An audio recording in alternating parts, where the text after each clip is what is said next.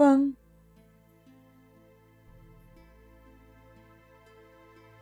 秋天，倩从日本来信说：“能想象吗？满山满谷都是红叶，都是鲜绿欲燃的红叶。”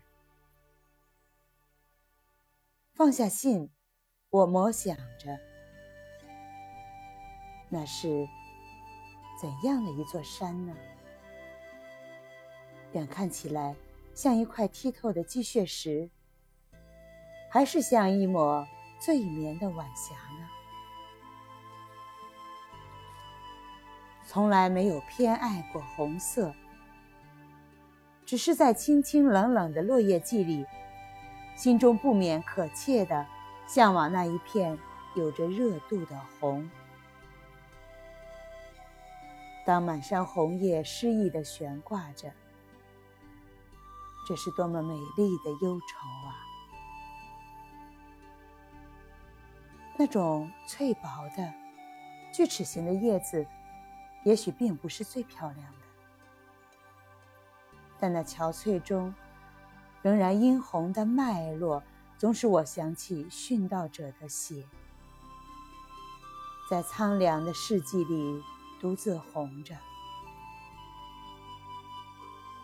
有一天，当我不得不离开我曾经热爱过的世界，我愿有一双手为我栽两株枫树。